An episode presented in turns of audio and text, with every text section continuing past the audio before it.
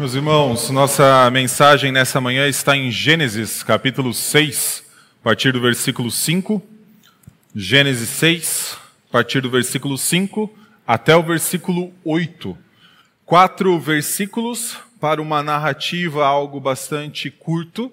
Nós somos acostumados a narrativas de 20 versículos, 30, às vezes você se depara com uma de 80 versículos nas Escrituras. Essa tem quatro versículos mas ela tem uma profundidade pela seguinte razão: está diante dos nossos olhos algo que ninguém viu. Deixa eu repetir isso. Está diante dos seus olhos palavras a respeito de algo que ninguém viu. Nenhum homem viu o que se passa nesses quatro versículos.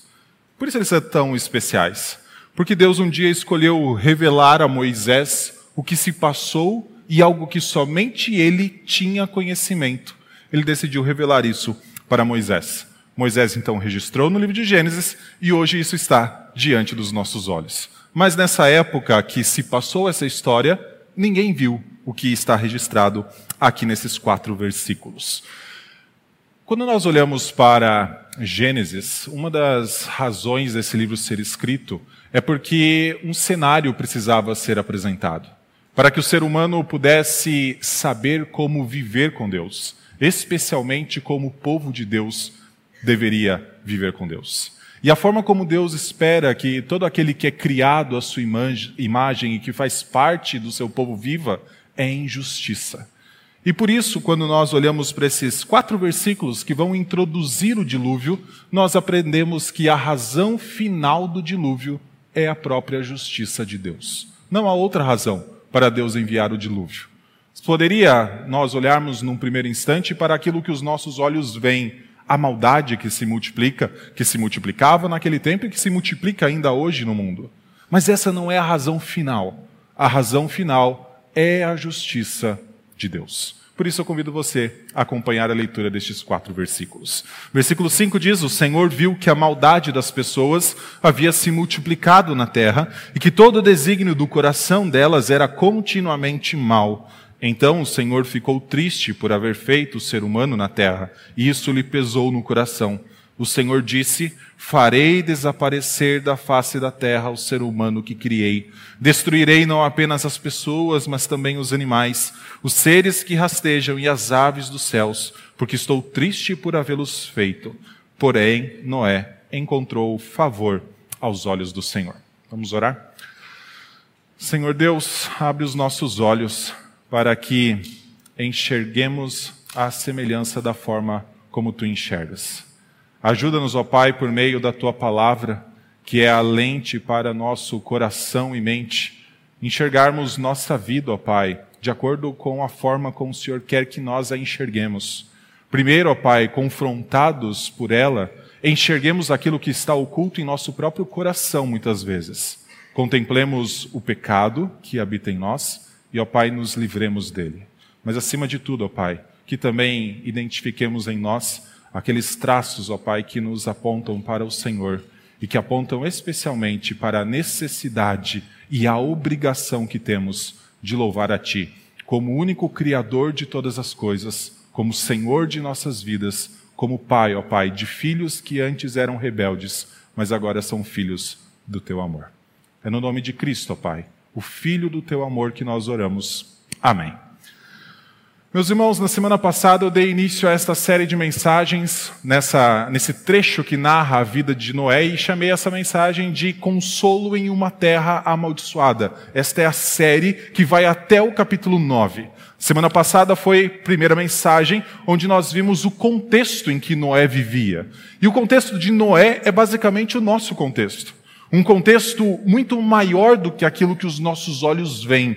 Pensa que você, no seu dia a dia, enxerga os seus relacionamentos com sua família, enxerga os seus relacionamentos no trabalho, o seu trabalho, o processo que você desenvolve lá e outras tantas outras coisas. E à medida em que nós vamos nos relacionando com essas diversas, desses diversos aspectos de nosso cotidiano, é muito comum que acreditemos que o nosso contexto é exclusivamente aquilo que os nossos olhos estão vendo. Gênesis 5, do, capítulo, do versículo 1 até o cap, versículo 4 do capítulo 6, nos mostra que há um contexto maior. E esse contexto basicamente nos mostra que, além daquilo que os nossos olhos veem, há coisas que se passam no coração do homem que ele só conhecerá se confrontado pela palavra de Deus. E isso é o pecado. Nós fomos criados à semelhança de Deus, isso está em Gênesis 5, versículos 1 e 2. E por sermos semelhança de Deus, nós fomos criados num contexto para depender exclusivamente de Deus. Porém, à semelhança de um Adão caído, nós tentamos viver vidas autônomas, ou vidas independentes da vontade do Senhor e da lei do Senhor. Então, esse contexto agora está corrompido pelo pecado. Ao invés de nós vivermos vidas completamente dependentes de Deus, nós tentamos viver a vida da forma como nós bem queremos. Além disso, nossa vida, nossas decisões e todos os aspectos que governam muitas vezes aquilo que nós mais desejamos, vêm com base naquilo que o nosso coração tem de mais oculto e que só é revelado pela palavra de Deus. Isso se chama cobiça. Quando os nossos olhos muitas vezes se colocam sobre coisas que nós desejamos, nós só sabemos que isso pode ser algo errado se a Bíblia disser que isto é cobiça. Cobiça é a coisa mais oculta que existe no coração de alguém. Não é à toa que o décimo mandamento, o último mandamento, é o único que fala de um pecado oculto, que é a cobiça. Os outros nove pecados que são listados nos dez mandamentos, alguém pode ver outra pessoa cometendo. Ninguém enxerga outra pessoa cobiçando. Mas Gênesis 6 nos mostra que a cobiça muitas vezes que move nossa vida. Então é este contexto que nós somos apresentados no capítulo 5 e no início do capítulo 6, um contexto muito maior do que aquilo que os nossos olhos veem. Há coisas ocultas em nosso coração que nos movem, há coisas então que têm a ver com a nossa formação. Primeiro, é claro, a semelhança de Deus. Então todos, justos e injustos, dependem de Deus, foram criados para depender de Deus, mas também existe em nossa formação por conta da queda do ser humano, por conta de Adão, em nós a imagem e semelhança desse primeiro Pai nosso. Então nós temos nessa vida decisões que são tomadas muito mais motivadas pelo pecado do que necessariamente pela glória de Deus. Isso é para a humanidade como um todo. É claro, o povo de Deus está re sendo restaurado desta última condição. Quando a gente se aproxima do versículo 5, que então faz uma introdução para o dilúvio, a história do dilúvio começa mesmo a partir do final do capítulo 6 e especialmente do capítulo 7, início do capítulo 7, nós então temos várias ligações que são feitas entre o versículo 5, 6 e 7 com os textos anteriores. Então é possível que eu peça para você voltar um pouco às vezes na Bíblia para a gente enxergar algumas coisas. Por quê? Porque a primeira coisa que o versículo 5 nos mostra é que Deus viu alguma coisa. E olha o que Deus viu, como está registrado no versículo 5. O Senhor viu que a maldade das pessoas havia se multiplicado na terra e que todo o desígnio do coração delas era continuamente mal. O Senhor olha para o contexto visível e para um contexto invisível aos nossos olhos, e ele enxerga a multiplicação da maldade. Por que eu falo de um contexto visível e invisível? O primeiro tem a ver com o mal se multiplicando nas pessoas e sobre a terra. É a primeira parte do versículo 5. A maldade das pessoas havia se multiplicado na terra. Isso é patente aos olhos do Senhor e isso é patente aos olhos das pessoas também. As pessoas justas do capítulo 5, Sete, Enos, próprio Noé, Lameque, enxergavam a maldade se multiplicando sobre a terra. Isso é algo patente, visível aos olhos. Mas existe um contexto oculto aos olhos de Noé, de Lameque, de Sete, de Enos e de todas as pessoas, que é aquilo que se passa no coração. E a segunda parte do versículo 6, todo o desígnio do coração dele, delas era continuamente mal. A maldade se multiplicava sobre a terra, nesse contexto externo, a maldade se multiplicava no coração do ser humano, num contexto bastante oculto. Primeira parte nos mostra que essa maldade que está sendo multiplicada sobre a terra é contemplada por Deus. E talvez esse seja um dos aspectos mais tristes de toda a narrativa de Gênesis, porque é a primeira vez que diz que Deus vê algo depois de tudo aquilo que ele viu nos primeiros seis dias da criação. Volte para o capítulo 1.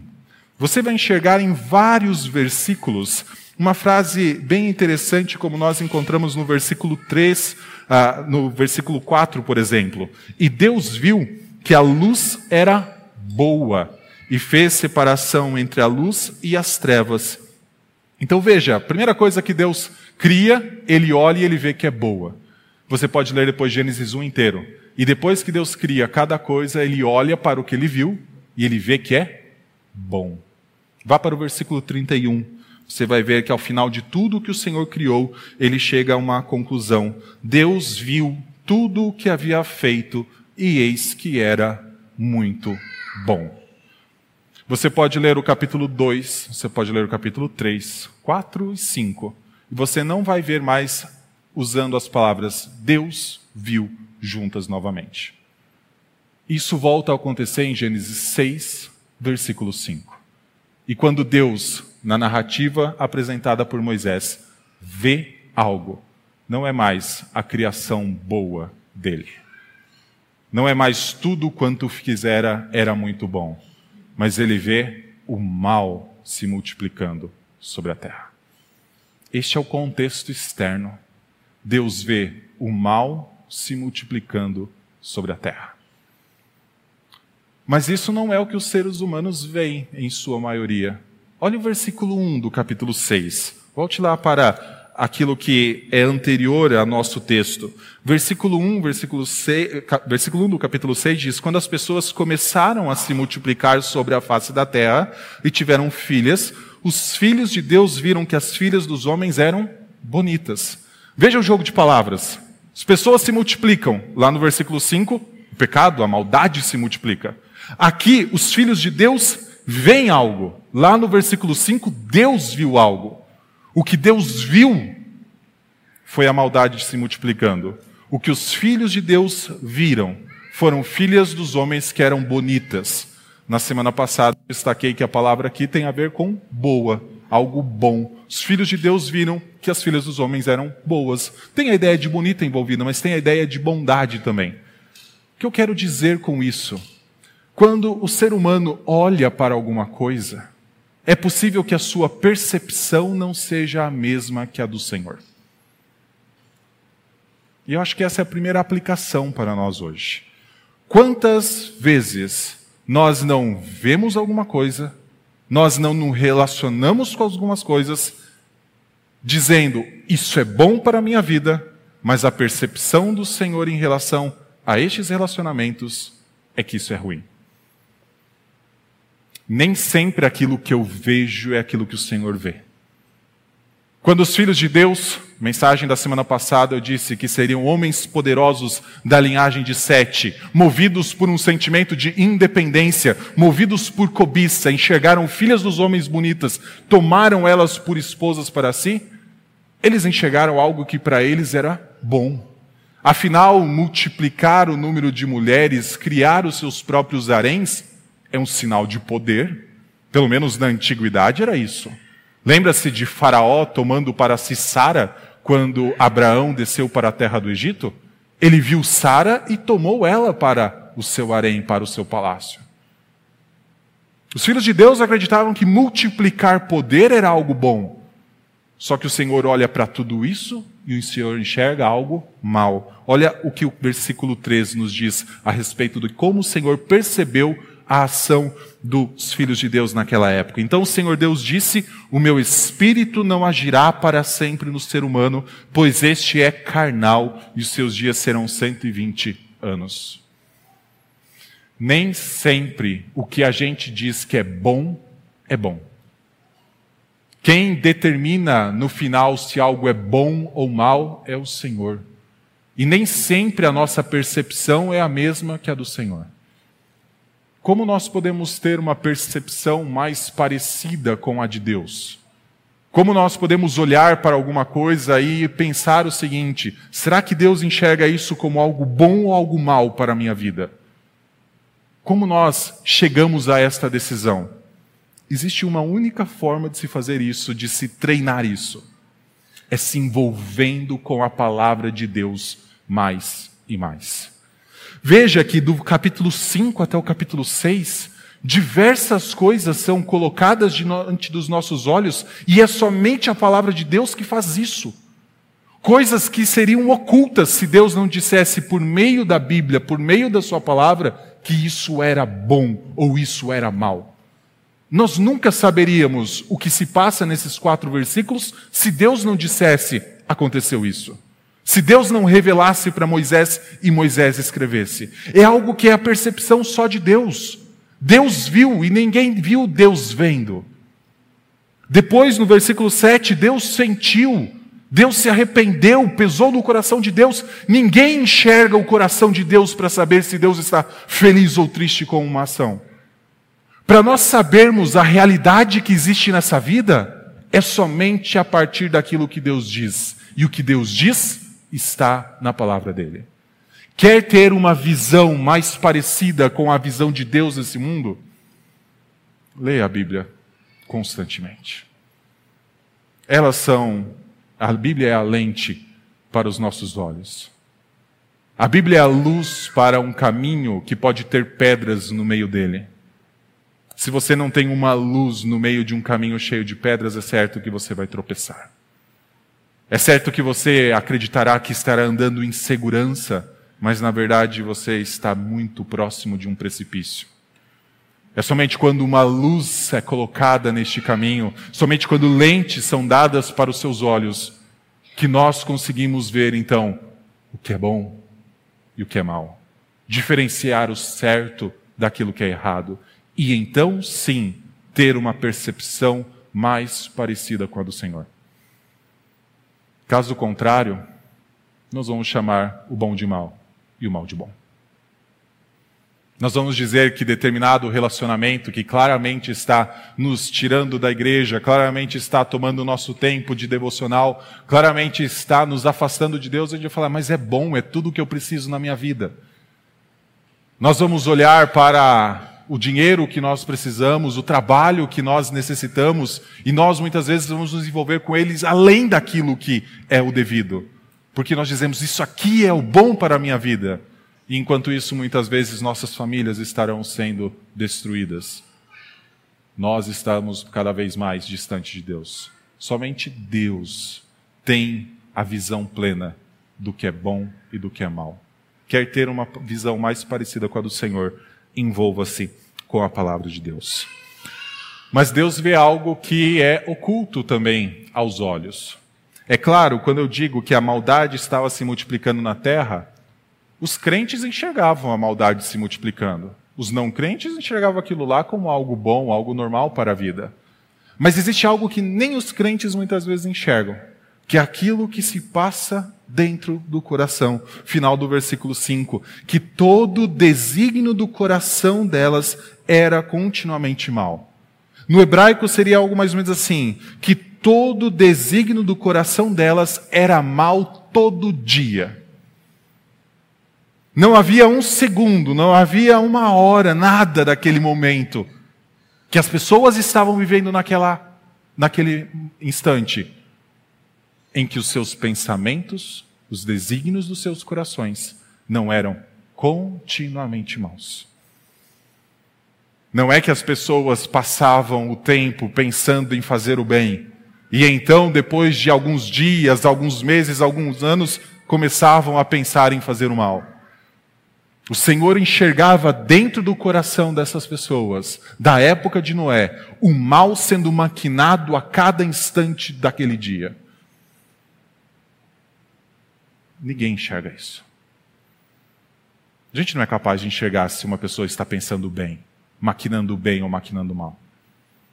Nem por um instante, quanto mais enxergar 24 horas de um dia, olhar para a aparência de uma pessoa, olhar para o externo dela e falar: hum, está pensando mal, está maquinando bem, isso aqui só quer coisa boa. A gente não consegue fazer isso há um contexto de nossa vida que muitas vezes nem nós mesmos conseguimos diferenciar se é bom ou se é mal. É por isso que, quando confessamos nossos pecados, muitas vezes nós dizemos: Senhor, sonda o meu coração, vê se há em mim algum caminho mal. Porque muitas vezes nós não conseguimos identificar se o nosso próprio coração está se envolvendo com a maldade. Mas Deus sabe, Deus enxerga.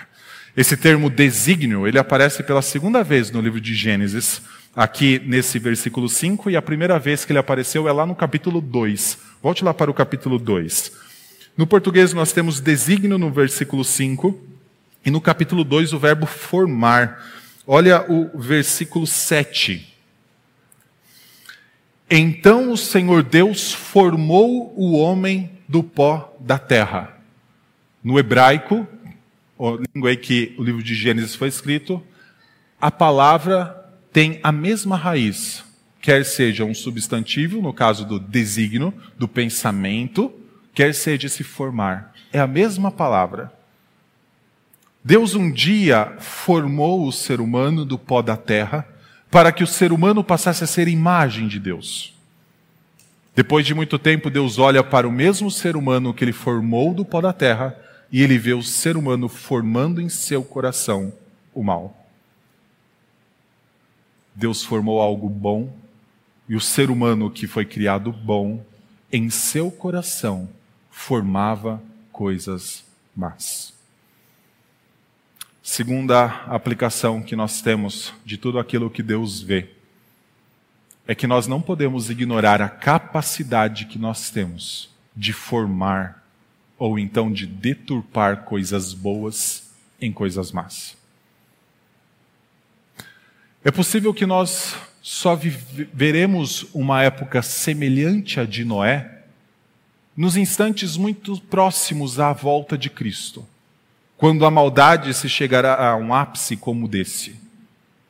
Nessas centenas, milhares de anos que vão passando desde que o ser humano foi expulso do jardim, e uma vez que o desígnio do coração das pessoas era mal todo dia, a maldade foi multiplicando uma atrás da outra, até chegar a um ápice. Então o Senhor toma a decisão de enviar o dilúvio. Tem uma espécie de reset na história. E é possível que a maldade ainda não chegou em nossos dias ao mesmo ponto que chegou nos dias da época de Noé. Mas algo é certo o potencial que nós temos em nosso coração é o mesmo potencial que todos os contemporâneos de Noé tinham de fabricar o mal em nossos corações e de deturpar aquilo que é bom, transformando em coisas más. Foi isso que os filhos de Deus fizeram. Eles olharam para as mulheres, viram que eram bonitas e tomaram para si. Casaram-se com elas. Mas a diferença é que esses casamentos, ao invés de glorificarem a Deus, eram casamentos que feitos na continuidade daquele rumo que se tomava, eram maus aos olhos do Senhor. Nós conseguimos pegar coisas boas e transformar coisas más. E isso acontece em coisas más. E isso acontece dentro do nosso coração. Os teólogos costumam olhar para o coração do ser humano e dizer que ali há uma fábrica de ídolos. Um ídolo é você pegar algo bom, como um casamento, pegar algo bom como dinheiro, pegar algo bom como trabalho, como relacionamentos familiares e com amigos, e transformar isso em algo mal. E esse processo de transformação, esta fabricação, acontece dentro do coração. Num primeiro momento, nós não somos capazes de identificar que o nosso coração está se apegando demais a algo a ponto disso se tornar algo mal para a nossa vida. É possível que nós simplesmente desejemos, nós queremos ter aquilo, mas nós não sabemos que ter aquilo é muitas vezes se afastar do Senhor. Mas com o tempo nós vamos nos envolvendo mais e mais, e algo que era bom se torna um ídolo. Quantas pessoas não se envolvem com coisas boas além do limite. E então isso traz danos irreparáveis para a vida delas. Um dos exemplos que eu mais uso tem a ver com a, a crise financeira que teve em 2009, quando uma pessoa que tinha cerca de 40 bilhões em seu patrimônio viu, por conta da crise financeira daquele ano, seu patrimônio ser reduzido para cerca de 20 bilhões caiu pela metade. Ela estava listada entre as, pe as pessoas de número 50 para baixo, entre as mais ricas do mundo. Ao final do ano de 2009, com a sua fortuna sendo reduzida pela metade, ela estava ainda na posição de número 96. Mas em seu bilhete suicida, ela deixou a seguinte expressão: Eu perdi o controle de minha vida. Não significa que ela perdeu o controle da sua vida. O dinheiro, suas posses, seu trabalho, sua rotina, seu dia a dia dominaram, controlaram a vida dela. Coisas boas podem passar a controlar nossas vidas. E isso é mal. Isso é um ídolo. Deus enxerga isso em nosso coração. Para que nós não transformemos coisas boas em coisas más, para que nosso coração não as deturpe, é necessário que nós saibamos nos relacionar dentro do devido com essas coisas boas que o Senhor nos dá. E a melhor forma de fazer isso é saber que elas são temporárias e que tudo que nós nos relacionamos, aquilo que os nossos olhos veem, vai passar. Tem o seu propósito, muito dos propósitos magníficos, como de um casamento, de ter filhos, de então você trabalhar e você ver o resultado do seu trabalho, são coisas maravilhosas. Mas se você não souber que isso também é passageiro na sua vida, transformar isso em algo eterno, meu irmão, saiba que o mal está se multiplicando em seu coração. A melhor forma de nós nos relacionarmos com aquilo que os nossos olhos veem é sabendo que um dia vai passar. É importante, é bom, mas não é tudo.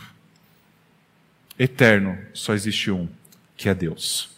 E esse Deus que é eterno nos coloca diante, a partir do versículo 6, daquilo que se passa em seu coração.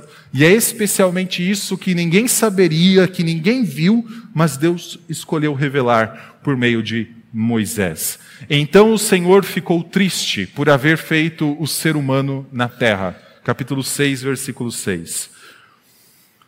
Talvez você esteja com a Almeida Revista atualizada em mãos e lá você vai ver, e o Senhor se arrependeu de ter feito o ser humano na terra. E isso então lhe pesou no coração. Aqui tem palavras bastante fortes, né?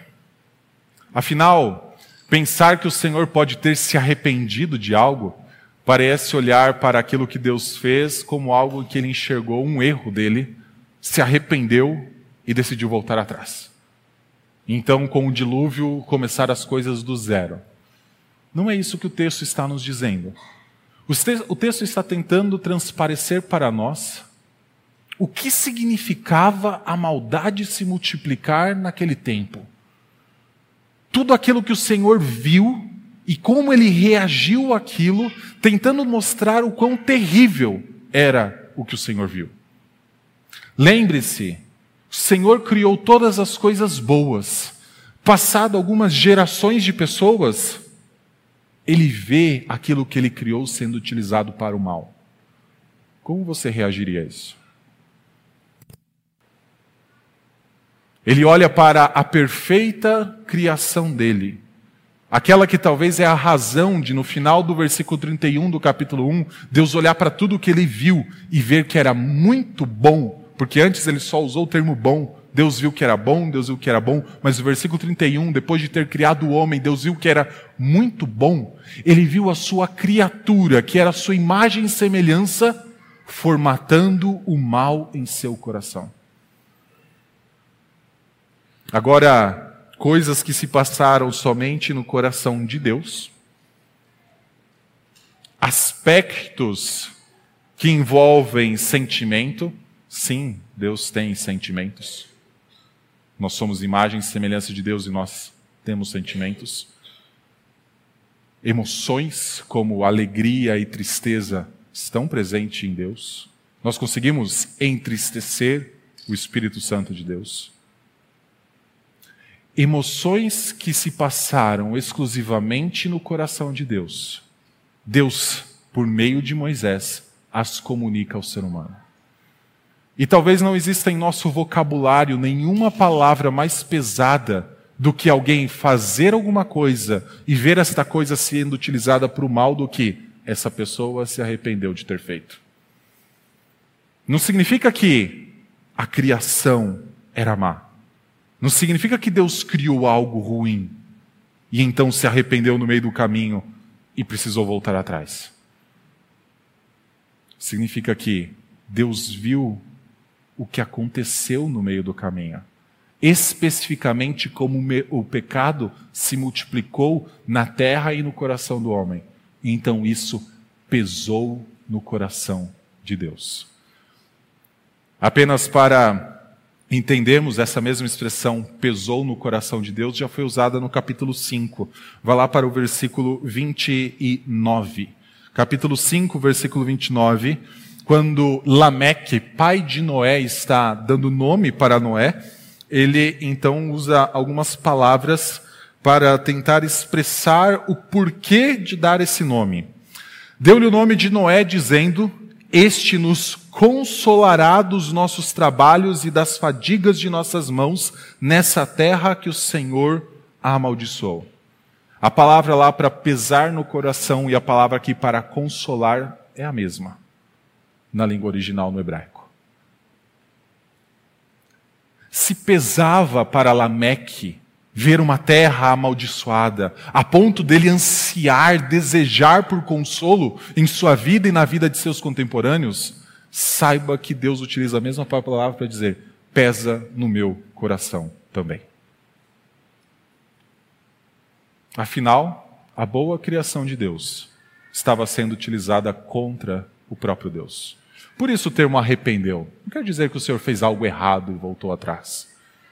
Mas quer dizer que o Senhor viu que no meio do caminho, o ser humano que é capaz de fabricar coisas más, distorcer coisas más, as fez. E assim o mal se multiplicou sobre a terra. Versículo 7. O Senhor que viu, reagiu, revelando o seu sentimento, também revela sua declaração de justiça. O Senhor disse: Farei desaparecer da face da terra o ser humano que criei. Destruirei não apenas as pessoas, mas também os animais, os seres que rastejam e as aves dos céus, porque estou triste por havê-los feito. Mais uma vez, o Senhor coloca várias palavras que mostram aquilo que se passava em seu coração, né? Estou triste por havê-los feito, destruirei por conta disso, não apenas o ser humano, mas também os animais.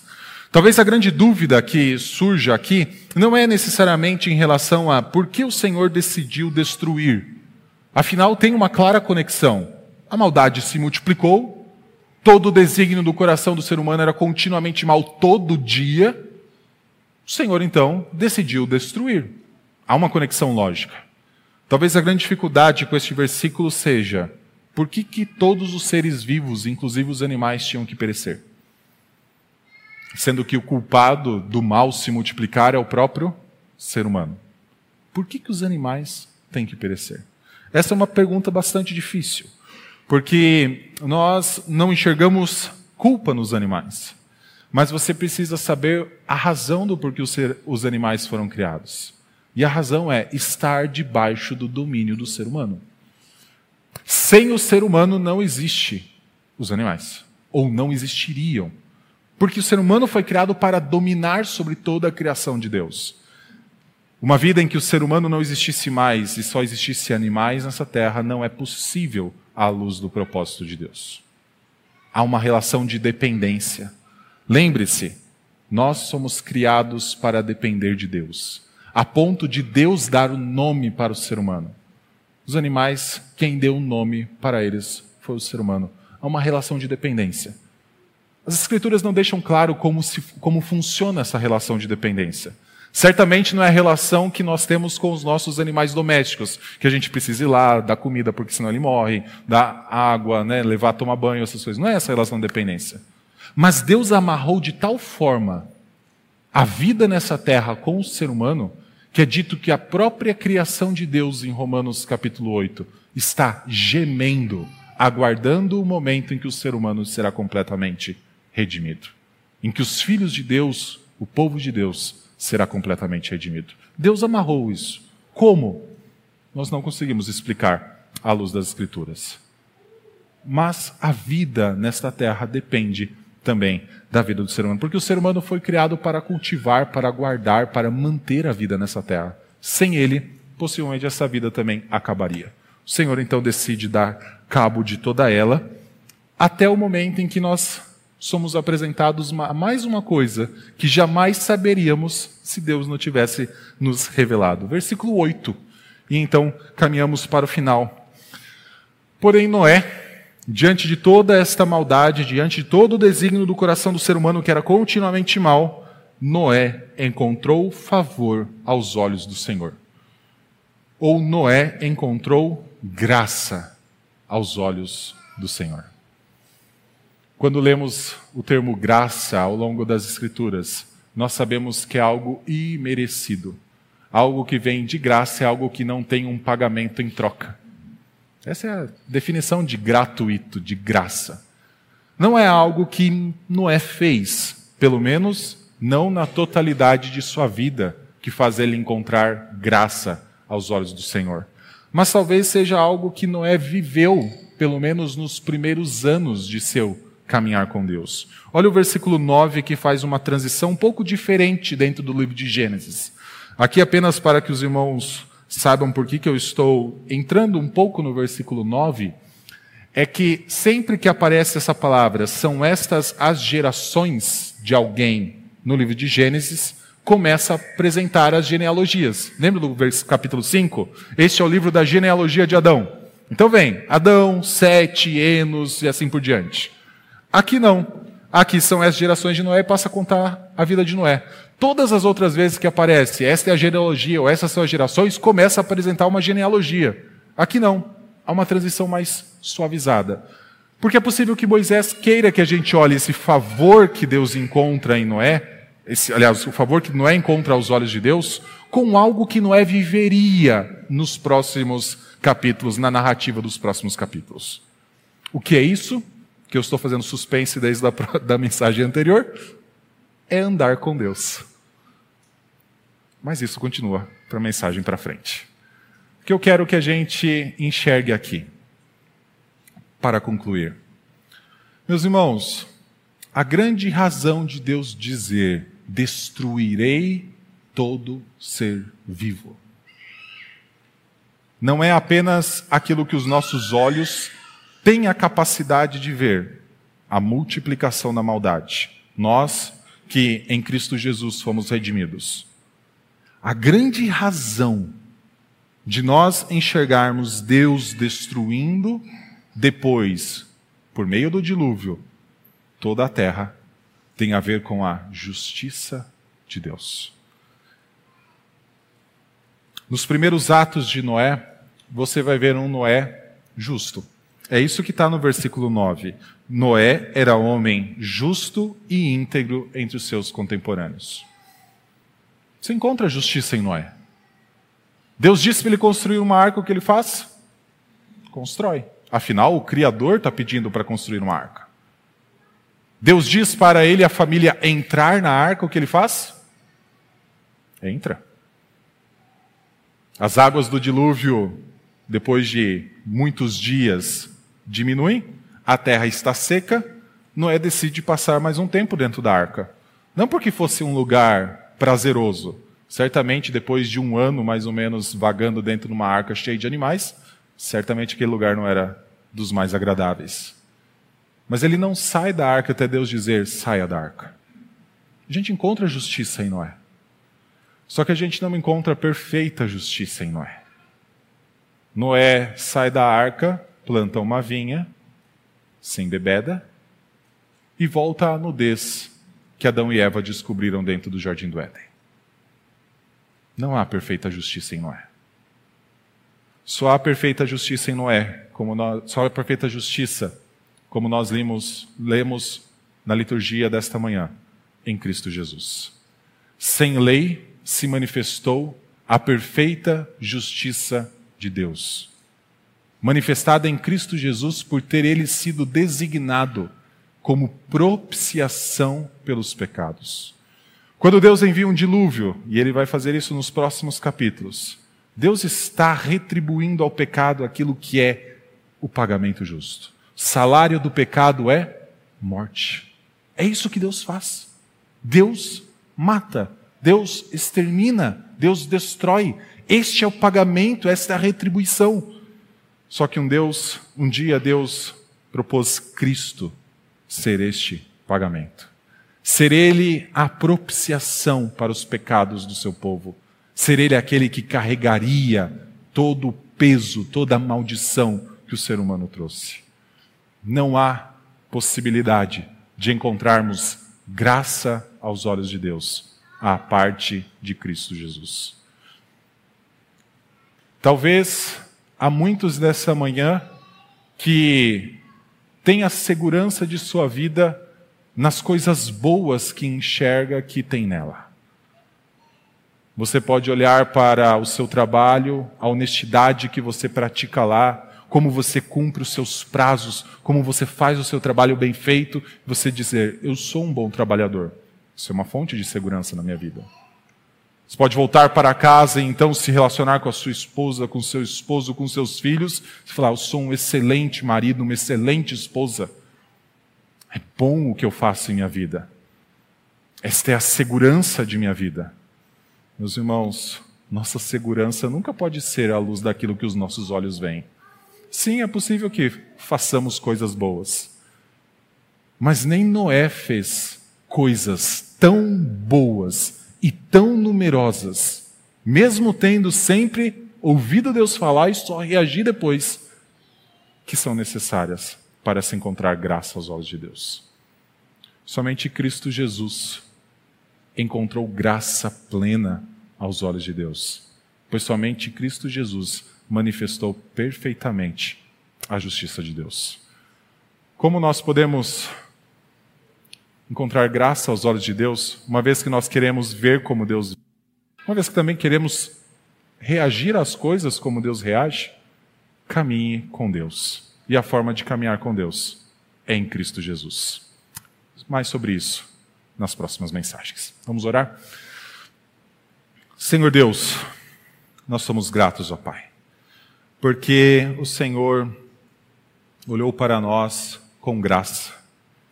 Não porque merecíamos, ó Pai, não porque era necessário que o Senhor retribuísse algo que fizesse, fizemos, ó Pai, mas porque o Senhor simplesmente nos amou. Há coisas que o Senhor não detalhou para nós, e nós olhamos para a forma como o Senhor caminha conosco e nós simplesmente descansamos. Afinal, ó Deus, pessoas que têm o potencial para o mal, pessoas que muitas vezes são guiadas pela sua própria cobiça, encontraram favor e encontraram seu amor. Ó Deus, que possamos viver vidas que agradam o Senhor como forma de gratidão. Que, ó Deus, possamos andar contigo. Essa é a nossa oração no nome de Cristo Jesus. Amém.